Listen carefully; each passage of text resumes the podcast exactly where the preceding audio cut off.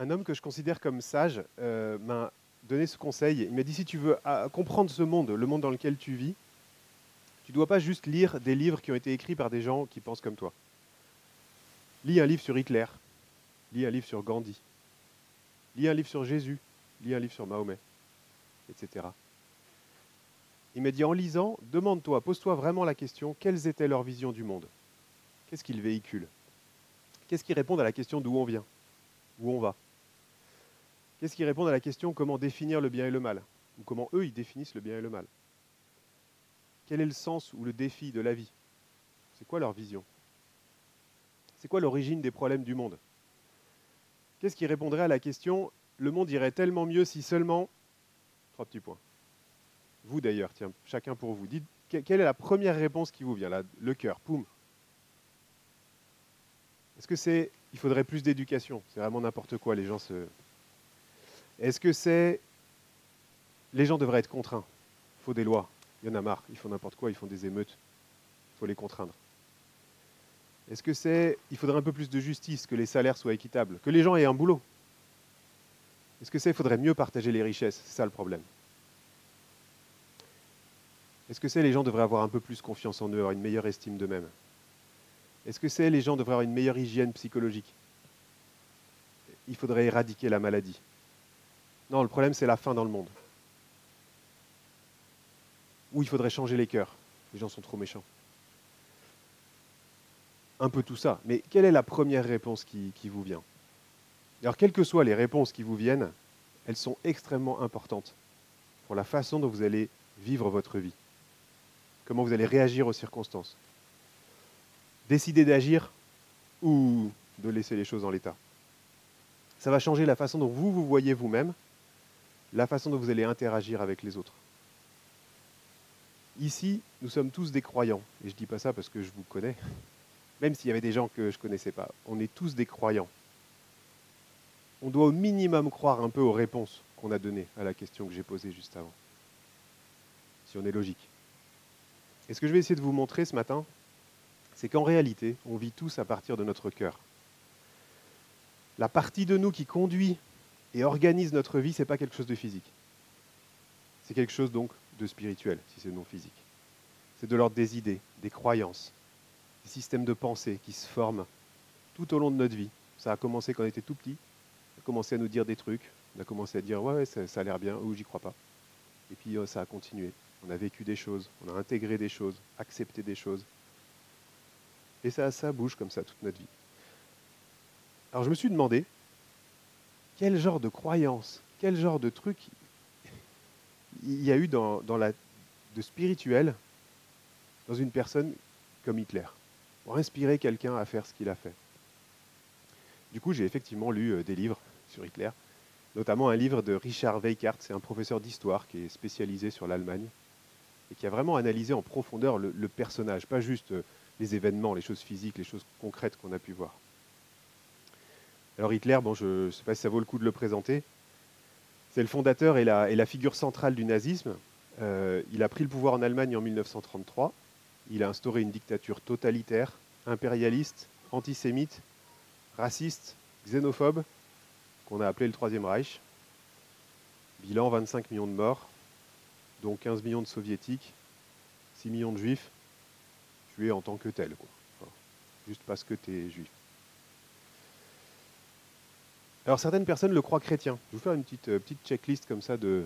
Voilà, qu'est-ce qu'il avait dans sa tête Alors certaines personnes le croient chrétien parce qu'il le disait publiquement. Mais bon, pour des raisons électorales, surtout, il avait besoin des voix des catholiques pour se faire élire. Mais bon, il croit que Jésus est antisémite, violent, combattant, blond aux yeux bleus, de sang allemand, pas fils de Dieu bien sûr, et que ces véritables enseignements ont été perdus jusqu'à Hitler qui nous les révèle enfin. J'ai envie d'ajouter quelle chance pour le monde. Dans les enregistrements privés, Hitler déclare qu'il déteste le christianisme depuis sa plus tendre enfance.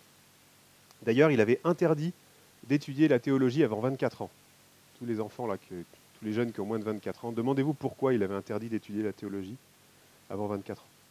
Au début de sa vie, il admirait Arthur Schopenhauer. Des fois, vous l'avez dans les citations, là, dans les, dans les Insta.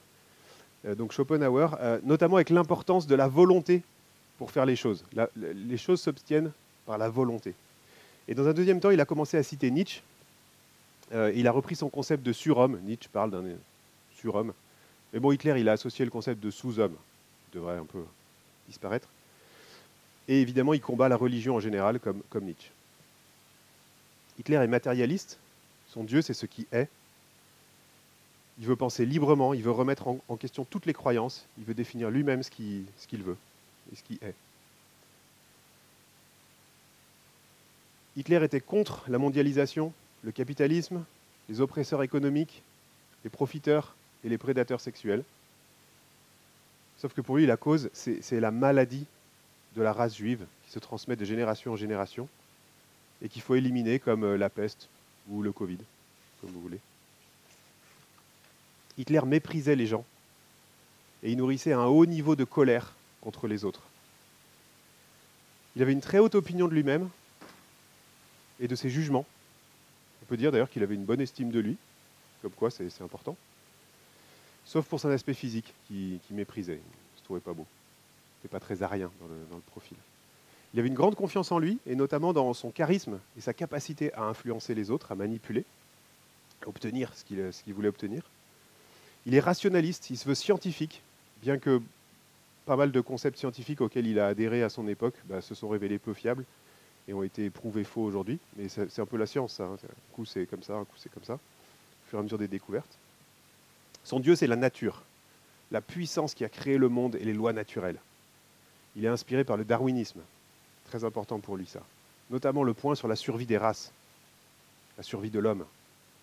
Si la nature elle-même tue le plus grand nombre pour faire survivre les meilleurs, bah Hitler il voulait juste reproduire ce processus. C'est logique.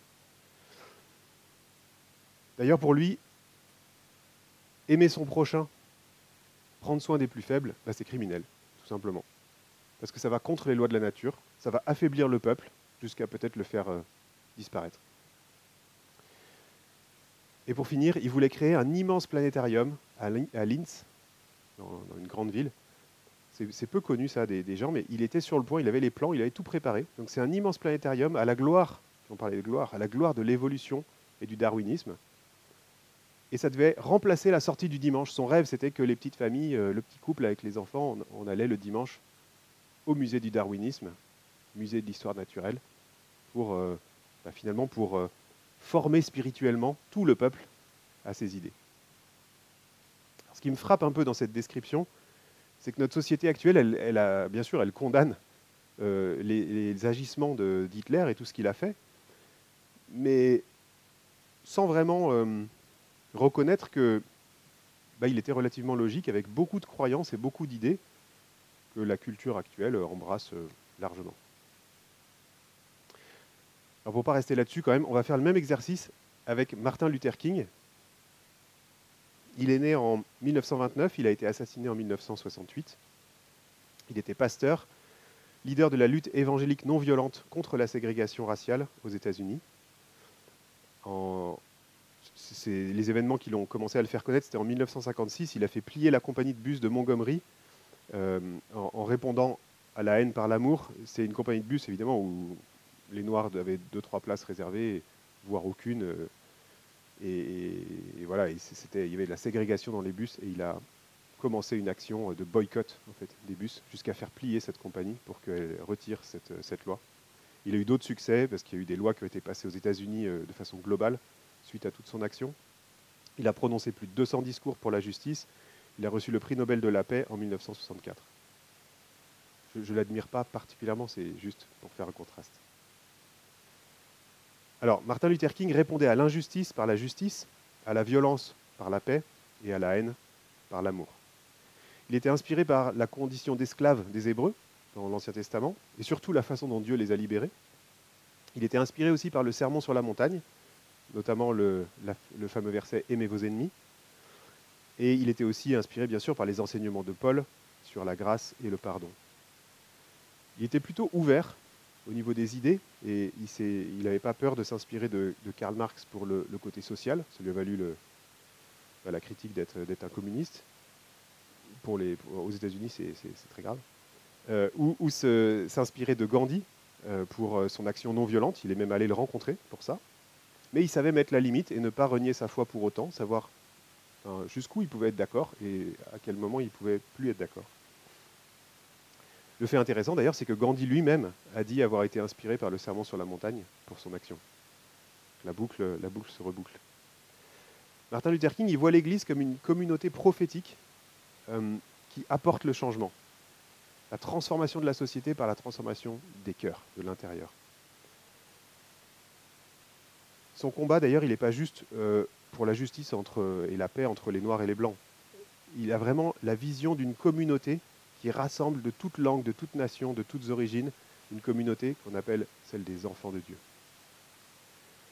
Il est critiqué d'ailleurs par une bonne partie des Noirs, euh, parce qu'il rejette publiquement Malcolm X, qui lui bah, a choisi de lutter par la violence et veut entraîner les gens dans la violence. Il dit que c'est la seule solution pour que les choses changent, c'est d'aller se battre. Et donc il est critiqué. Et sa réponse à, Martin Luther King, c'était, il a, dit dans un discours une, phrase célèbre, La haine ne peut chasser la haine, seul l'amour peut chasser la haine. L'obscurité ne peut chasser l'obscurité, seule la lumière peut chasser l'obscurité. Il est aussi rejeté par une bonne partie des pasteurs, parce qu'il met du désordre en fait. Il s'implique dans la vraie vie, ça fait, ça fait désordre. Il aurait dû juste se contenter du côté spirituel, de, prêcher, et puis euh, laisser le reste à la politique. Bizarre comme conception, mais des fois on est un peu comme ça. Il a prononcé le fameux discours I had a dream. Que, donc j'ai un rêve. Est-ce que vous connaissez son rêve? C'est quoi la fin de la phrase? Non, personne. Son rêve, c'est que mes enfants ne soient pas jugés selon la couleur de leur peau, mais selon la nature de leur caractère. Il n'est pas né non violent, il s'y est converti d'une certaine façon. Au début de sa lutte là, pour le, boycott avec les bus de Montgomery, il avait toujours un revolver dans, sa poche. Et il y a eu des menaces de mort presque tous les jours, jour et nuit. Il y a eu une bombe qui a explosé devant sa maison même, qui n'a pas fait de victime, mais euh, bon. Et il était vraiment bah, terrorisé euh, de ce qui pourrait lui arriver. Il a une famille, il a deux enfants. Et après une, nuit, une nuit pardon, de désespoir, de lutte en prière, il ressort convaincu que Dieu est son seul secours que Jésus veillera sur lui dans le combat. C'est à ce moment-là qu'il décide de quitter son revolver. Il avait déjà commencé un peu sa lutte. Et il demande à tous ceux qui étaient avec lui, toute sa, bah, son équipe rapprochée, de faire pareil. Il explique pourquoi. En France aussi, on, oublie qu'il priait chaque jour pour son action sociale et, politique, et c'est ce qui soutenait son action. Et il formait spirituellement toutes les personnes qui souhaitaient rejoindre le mouvement. Il ne les laissait pas juste, euh, bah, tiens, viens avec nous, on va à la manif il les formait, il expliquait pourquoi, qu'est-ce que c'est la non-violence, qu'est-ce, que, qu'est-ce qui va vous arriver? Il faisait même des entraînements d'action, c'est-à-dire euh, il mettait en scène, euh, tiens, quelqu'un va te provoquer, comment tu réagis? Et enfin, pour terminer, j'ai loupé quelques points, mais pour terminer, bah, c'était un homme brisé qui lui aussi avait besoin d'un sauveur.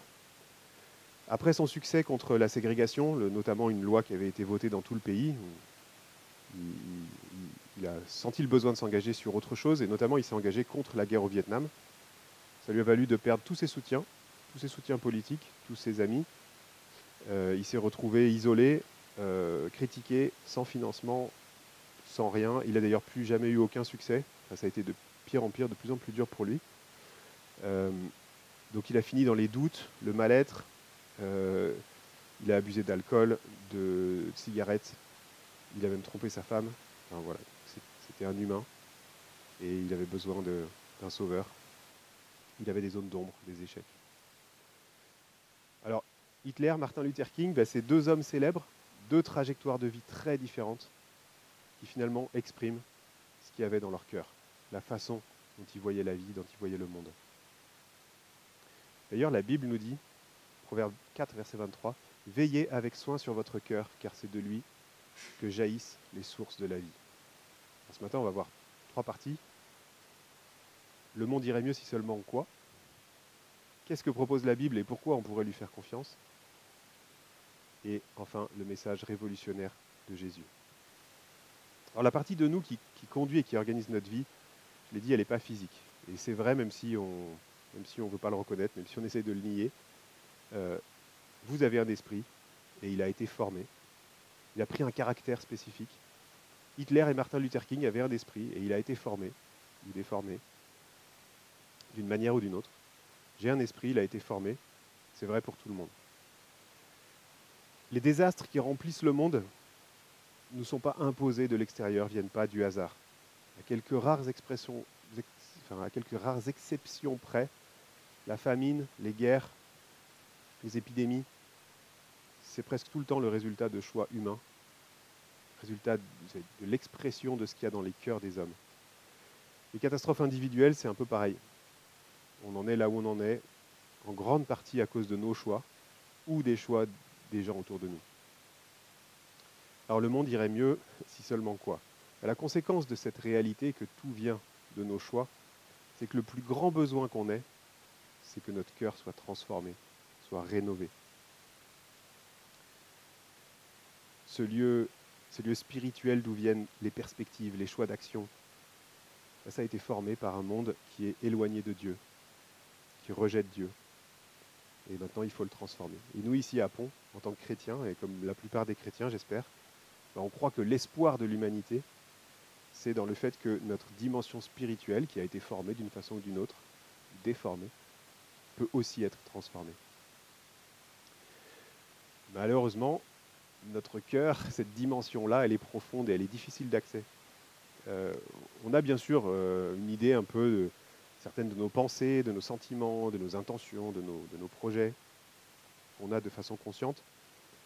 Mais la plupart de cette dimension de notre âme, elle est, sous la surface, elle est invisible pour les autres, elle n'est pas très accessible pour nous-mêmes. En général, on ne sait pas grand-chose de ce qui s'y passe, dans, le niveau le plus profond, de ce qui nous anime, ce qui nous fait peur. Et notre intérieur, je ne sais pas comment vous le ressentez, mais il est, il est complexe, il est subtil, parfois sournois. Je si ça vous arrive de vous dire que vous vous sentez euh, piégé par vous-même. Des fois, comment j'ai pu en arriver là? Comment j'ai pu dire ça? Comment j'ai pu faire ça? Deuxième point, c'est que bah, on n'a pas fait beaucoup, beaucoup de progrès euh, dans ce domaine-là au fil des ans. On est un peu tous du tiers-monde en fait. Euh, on a fait des belles avancées en matière scientifique, mais ça nous a quasiment pas aidé sur tout ce qui est spirituel, tout ce qui est non physique.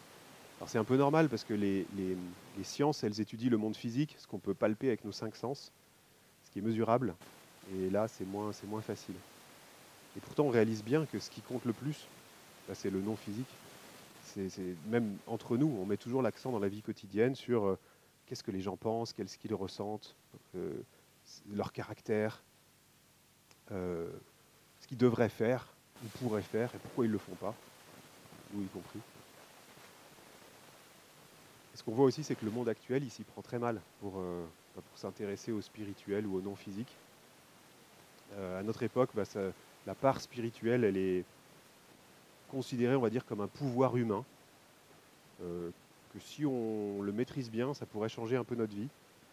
en tout cas, ça pourrait peut-être nous délivrer de, ce qui détruit nos vies, comme les addictions, l'alcool, le sexe, la drogue, la violence. On se dit, bon, si, je maîtrisais un peu mes peurs, mes craintes, et les réseaux sociaux ou les gourous modernes, bah, ils décrivent la spiritualité comme, par exemple, notre relation avec ce qui compte vraiment pour nous, ou un processus pour devenir une personne épanouie et, euh, positive. Et voilà, il faudrait que, d'une façon ou d'une autre, on travaille là-dessus. Alors que ce soit la bonne méthode ou pas, bah, on est quand même tous le résultat d'une formation spirituelle, dans un certain sens. Notre esprit ou notre cœur, il est formé, déformé. Euh, mais malheureusement, la formation spirituelle qui nous est donnée dans ce monde euh, qui rejette Dieu, bah, elle est tout juste capable euh, de, nous permettre de faire face à nos vies sans nous autodétruire. Et encore, je dis tout juste, parce que je ne sais pas trop où on va. Alors pourquoi la Bible et pourquoi on pourrait lui faire confiance? Si vous ne connaissez pas Un pasteur vous répond, je vous conseille ce, cette petite vidéo, épisode 74, qui répond euh, un peu à cette question. C'est Florent Varac qui fait ça. Il y a plein, plein, plein d'autres questions d'ailleurs aussi. C'est des, formats courts en 10-15 minutes, donc euh, n'hésitez pas à aller regarder. Alors c'est quoi la Bible? Normalement ici, je pense que vous connaissez un peu la Bible, mais elle a été écrite il y a des, des milliers d'années et elle affirme des trucs assez étonnants. Elle affirme qu'il existe un Dieu qui a créé l'univers. Elle affirme que Dieu a envoyé son Fils dans le monde afin de mourir sur une croix pour des gens comme vous et moi. Elle affirme que Jésus a accompli des miracles et qu'il est ressuscité. Qu'il vit aujourd'hui dans le cœur de ses disciples, grâce à l'Esprit de Dieu, et qu'il reviendra un jour pour juger la terre et qu'il sera roi universel. C'est des affirmations assez extraordinaires et on s'attend à ce qu'il y ait quand même des preuves, euh, enfin, ou quelque chose de solide derrière pour qu'on puisse croire à ça. Et euh, d'ailleurs, on se dit souvent, enfin, on entend souvent, il bah, faut être un peu stupide pour croire les histoires qu'il y a dans la Bible. il n'y a plus que les gens un peu, un, peu, un peu stupides qui peuvent y croire. Et pourtant, c'est faux, parce qu'il y a beaucoup de, des plus grands esprits euh, humains, des plus grands intelligents humains qui, y croient, qui croient que la Bible est vraie. Pas, pas la majorité, mais il y en a. Donc ça pose quand même question. Alors voilà quelques sept points, allez, rapidement. Pourquoi la Bible est fiable euh, On va pas avoir le temps de creuser, mais juste comme ça. Et c'est notamment inspiré de Un pasteur vous répond, épisode 74. Le premier point, c'est le fil rouge euh, de la Bible, malgré le temps qu'il a fallu pour la rédiger et les auteurs. Il y a 66 livres, 40 auteurs, et 40 auteurs complètement différents, euh, du, simple paysan au roi, euh, de gens éduqués, des gens qui ne savaient même pas écrire. Euh, et ça a duré à peu près 1600 ans, ça dépend des estimations, entre 1600 à 2000 ans de rédaction. Alors qu'on sait que même un romancier qui écrit trois volumes, il a déjà du mal à être cohérent dans ses propres, dans ses propres volumes. Deuxièmement, la plupart des histoires qui sont racontées dans la Bible, elles sont vérifiables. C'est sûr, si la Bible parlait que du paradis, d'un monde merveilleux, d'un truc spirituel euh, qu'on ne peut pas voir ni toucher, il n'y aurait pas trop de sources d'erreurs possibles. Mais là, la Bible parle de beaucoup de choses qui sont vérifiables. Et elles sont vérifiées. Euh, on a trouvé plein de preuves archéologiques qui attestent la vérité historique de beaucoup, beaucoup, beaucoup d'histoires. Des villes, des batailles, des conquêtes, le nom des personnes ou les titres qu'ils avaient à l'époque. Euh, euh, il y a une quantité de manuscrits, que ce soit les manuscrits de la Bible ou des preuves écrites de ce qui est rapporté dans la Bible. Troisième point, la faute, ce qu'on appelle la faute des héros. Parce que les héros dans la Bible, ils ont tous euh, des mauvais côtés. Et en général, ils ne sont pas cachés, ils sont bien mis en avant. alors normalement, personne aime être exposé dans ses erreurs, euh, dans ses fautes. Et si la Bible avait été écrite uniquement par la volonté humaine, ça, ça, aurait été très simple de gommer un petit peu les fautes des héros, euh, d'avoir un, message un petit peu plus attrayant, d'avoir des héros un peu plus héroïques. Et en fait, il n'y a qu'un seul héros, dans la Bible, c'est Jésus, c'est-à-dire Dieu lui-même. Quatrièmement, les prophéties. Il y a 300 versets, à peu près, qui attestent de la venue de Jésus et de sa mort. Bon, il y a des choses qui sont un peu poétiques, mais il y a 60 versets qui sont extrêmement précis, jusqu'à quand il va venir, comment il va mourir, qu'est-ce qui va se passer, qui va partager ses vêtements, pour combien d'argent il va être trahi. Il y a des trucs extrêmement précis, et les critiques disent que ça a été écrit après, mais ça ne peut pas tenir. Les Juifs avaient, c'est la, Torah, ça appartient aux Juifs depuis des centaines d'années auparavant. Ça n'a pas pu être écrit après. Et le fait que quelqu'un l'ait écrit, quelqu'un, un, humain, ait écrit des choses aussi précises de lui-même, et ensuite que Jésus les, les accomplisse, euh, même s'il avait pu les lire, bien sûr, et la plupart des choses que Jésus a accomplies, ce n'est pas de lui-même directement. Ce n'est même pas un miracle euh, précis. C'est des choses qui ne dépendaient pas de lui, qui dépendaient des fois de, pouvoirs qui étaient au-dessus de lui entre les Romains, les Juifs, les religieux, et, des imbriglios compliqués pour que ça soit possible. Euh, Jésus lui-même, en étant un humain présent, euh, n'aurait pas pu de lui-même les réaliser. Donc à part que ce soit inspiré de Dieu, c'est quand même compliqué d'expliquer ça. Cinquièmement, les évangiles ont été rédigés par des témoins directs. Je ne sais pas ce que j'ai fait. Des témoins directs des événements. Et c'est, euh, très facile de faire des erreurs quand on invente une histoire sur une période de, l'histoire qu'on n'a pas vécue, ou, quand on n'y est pas. Il n'y a aucune légende au monde, d'ailleurs, qui démarre au véritable moment où elle est censée s'être produite. C'est pas possible. Il y a trop de gens autour de gens autour qui pourraient dire non, non, c'est faux, le, gars je le connais, c'est pas ça qu'il a fait, c'est pas vrai. Ça ne peut pas marcher. Euh, sixièmement, le fait que Jésus a réellement existé, c'est pas remis en doute par euh, les historiens ou la plupart. Bien sûr, ce qui est ce qui peut pas être expliqué scientifiquement, c'est sa résurrection. ça, euh, Ça, même aujourd'hui, on peut essayer de le reproduire, ça marche pas.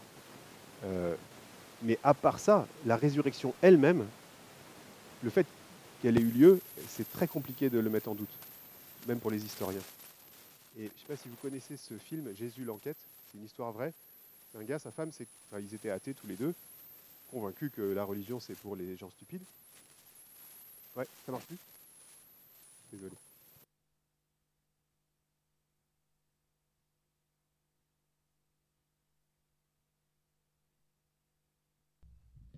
Celui-là, ça va? C'est bon là? Ouais J'ai de nouveau une voix. Désolé. Euh, oui, je disais le film Jésus l'enquête, c'est un, un, gars donc athée et puis sa, sa femme aussi, euh, enfin ils étaient athées tous les deux et puis convaincus que la religion c'est pour les gens stupides. Et sa femme se convertit euh, un peu émotionnellement sur, suite à sa fille qui a failli mourir. Enfin bref, je ne vais pas vous raconter toute l'histoire. Et, lui est désemparé, il dit mais c'est pas possible, il faut que je lui montre que c'est des bêtises. Et lui, son, son, job, c'est journaliste enquêteur. Et il fait d'ailleurs, dans sa vie, il a réussi à faire condamner des gens ou au contraire libérer des gens euh, condamnés par erreur, euh, notamment en enquêtant sur des faits et en cherchant la vérité, un peu comme le ferait un policier, un enquêteur.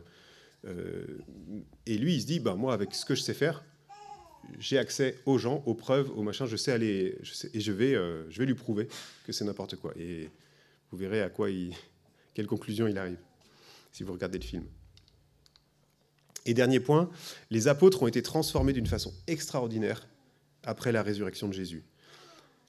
Au moment où, Jésus est, disparaît, enfin est crucifié, va au tombeau, euh, ils se replient sur eux-mêmes, ils sont apeurés, ils, ils ont peur de tout, ils savent, savent plus où ils en sont. Ben, on les comprend. Eux, ils pensaient à une résurrection spirituelle, ils ne pensaient, pas, pensaient pas à quelque chose de physique.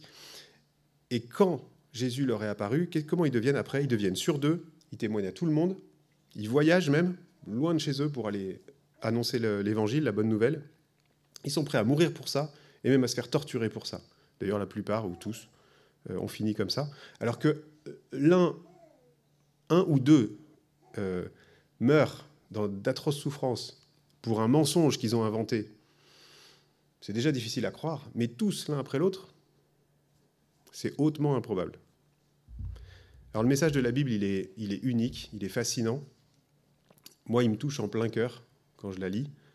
Quand je lis la Bible, j'ai l'impression que c'est elle qui me lit, d'ailleurs. Jésus lui-même, je le trouve fascinant et euh, unique. Et si je pouvais voir, si je pouvais voir quelqu'un du passé ou aller dans le passé et rencontrer quelqu'un, c'est bien lui que j'aimerais rencontrer et, et échanger quelques mots avec lui.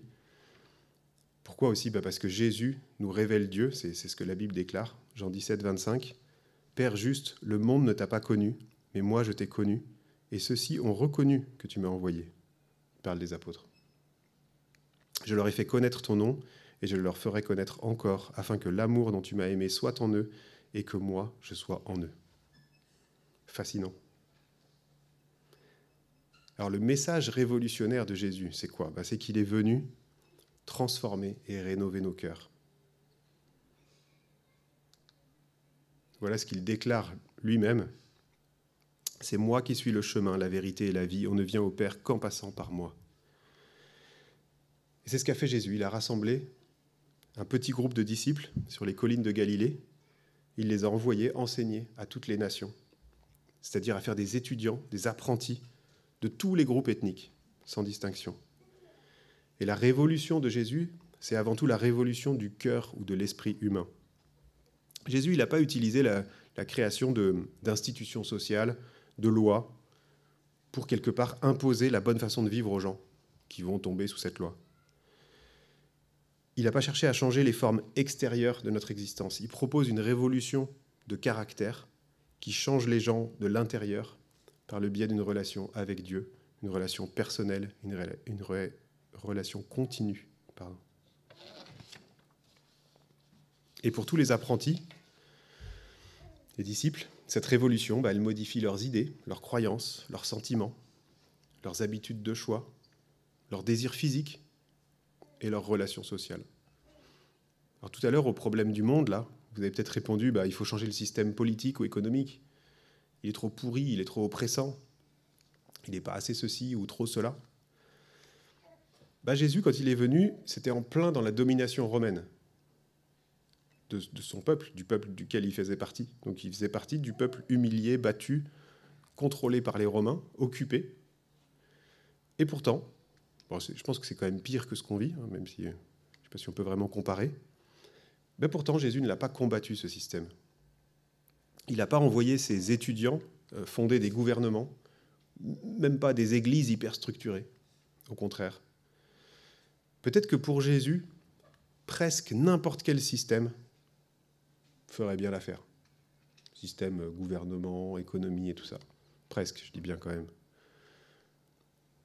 Mais à une condition, que les cœurs soient, soient changés, qu'on soit bon à l'intérieur. Donc notre délivrance ou notre salut, elle vient de ces profondeurs-là, de, cette obscurité qui est là-dedans. Alors pas de mieux se connaître, mais Jésus en tout cas vient nous rencontrer à cet endroit-là, dans ces endroits qui sont qui sont pas beaux à voir, dans nos profondeurs. Jésus vient nager avec nous là-dedans, puis il vient nous sortir de là. Il vient nous montrer le chemin. Alors qu'est-ce que c'est être chrétien du coup? Ben, C'est prendre à cœur sa propre formation spirituelle. La formation spirituelle pour le chrétien, ben, c'est un processus qui est conduit par l'esprit pour former notre être intérieur à ce qu'il soit semblable de plus en plus à l'être intérieur de Christ lui-même. C'est ça en fait l'objectif. C'est une formation qui reflète le caractère de Jésus, qui nous oriente vers le Père céleste.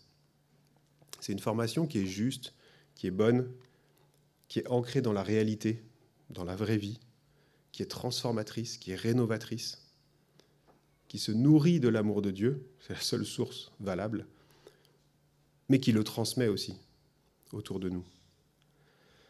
Le but, c'est l'obéissance à Christ, bien sûr, mais pas par la contrainte, par une transformation intérieure qui est accomplie par la grâce de Dieu, que le chrétien accepte, que le chrétien reçoit, dont il se nourrit. Et dans la mesure où cette formation réussit, avance, bah, la vie extérieure de l'individu devient une expression naturelle de son caractère. Et du coup, il a envie de ressembler à ce que à qui Jésus est l'apprentissage, il n'est pas directement sur la manière d'agir, euh, parce que faire juste des efforts pour faire cesser un acte honteux, quelque part, bah, c'est éviter de faire face à l'origine de cet acte, qui est le cœur, d'où proviennent ces actes-là? Donc ce qui compte, c'est nos pensées, nos sentiments, nos choix intérieurs, et la transformation de cela pour vaincre le mal extérieur, le mal qui se voit. Et pour essayer d'être un peu plus concret, on va prendre un exemple. Ça veut dire quoi Vivre l'amour qui, est, euh, qui nous est décrit dans 1 Corinthiens 13. On lit que l'amour est patient, qu'il est aimable, qu'il fait confiance, qu'il supporte tout, euh, qu'il n'abandonne pas, qu'il résiste à tout. Et puis ben, on lit ça, alors on essaye du coup d'être un peu plus patient, d'être un peu plus aimable. Et puis on échoue bien vite le fait d'essayer d'agir avec amour, ça nous conduit assez vite au désespoir, parce qu'on voit bien qu'on n'y arrive pas. Ça peut même faire grandir en nous de la colère. Mais en fait, c'est l'amour lui-même qui a le pouvoir de rendre patient, aimable, qui fait confiance, qui supporte, qui espère, qui abandonne pas. Le comportement aimant ou l'intention d'aimer n'a pas ce pouvoir. Ce n'est pas, pas les efforts qui vont faire que ça va marcher. Donc en fait, on doit progresser dans l'amour lui-même, pas dans l'effort pour aimer, pas dans le comportement aimant. Et là, notre patience et notre gentillesse pourront venir de cet amour. Sinon, ça restera superficiel. Donc c'est quoi qu'il faut faire? C'est faire entrer l'amour de Dieu au plus profond de nos cœurs dans les profondeurs de notre être pour agir avec un peu plus d'amour, de plus en plus. Et comment on fait ça? Ben, On accepte d'être constamment en formation spirituelle, d'être constamment en chemin, d'être par soi-même pas capable, mais d'accepter la grâce de Dieu qui est révélée dans sa parole. Et cet amour devient petit à petit une source constante de joie et de rafraîchissement pour nous-mêmes, d'abord, mais aussi autour de nous. Et je vais faire un lien avec Martin Luther King, justement. Comment l'impact de l'amour qu'il a manifesté a eu, enfin quel impact il a eu même dix ans après sa mort. Un de ses pires adversaires, c'était George Wallace, qui était gouverneur de l'Alabama, hyper raciste. J'ai même pas osé mettre ses, ses slogans publicitaires pour sa campagne. Son slogan, c'était ségrégation aujourd'hui, ségrégation demain, ségrégation toujours. Sympa. En 68, donc, Martin Luther King est assassiné par un suprémaciste blanc, on pense. Et George Wallace, euh, il est resté au pouvoir, encore il était au pouvoir, il est resté encore quelques années. Et puis lui aussi, il a été victime d'un attentat. Cinq balles à bout portant, de la haine gratuite, un gars qui voulait se rendre célèbre. Il a dit j'aurais aussi bien tué le président si j'avais pu. Il se fichait complètement des idées de. C'était pas par rapport à. Mais bref, euh, George Wallace reste handicapé. Après un long séjour à l'hôpital, il reste euh, en, fauteuil. Et tout ça le fait réfléchir. voilà, je vous passe un peu les détails. Mais finalement, dix ans après la mort de, Martin Luther King, George Wallace se convertit à Jésus-Christ. Euh, en 86 d'ailleurs, c'est lui-même qui forme un comité pour organiser les festivités du premier Martin Luther King's Day. Euh, et il change de slogan. Son nouveau slogan, c'est Jésus-Christ aujourd'hui, Jésus-Christ demain, Jésus-Christ toujours. Alors finalement, pourquoi on se réunit euh, à Pont ici le dimanche matin? Ben, Pour s'encourager à répondre à l'appel du Christ, à apprendre à mettre en pratique tout ce que Jésus a dit, à prendre soin de nos propres cœurs.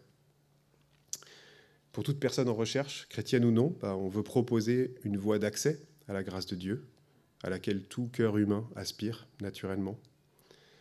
On veut s'encourager à vivre la vie intérieure de Christ, euh, puisque c'est notre double remède au péché. Premièrement, être sauvé de la colère, et deuxièmement, être rendu pur intérieurement, changé, être transformé intérieurement. Donc si vous êtes dans une de ces catégories, ben, j'espère vous revoir les autres dimanches. Et je vous souhaite un bon dimanche à la fête des vacances, si vous pouvez. Et je vais laisser la place à Loïc pour les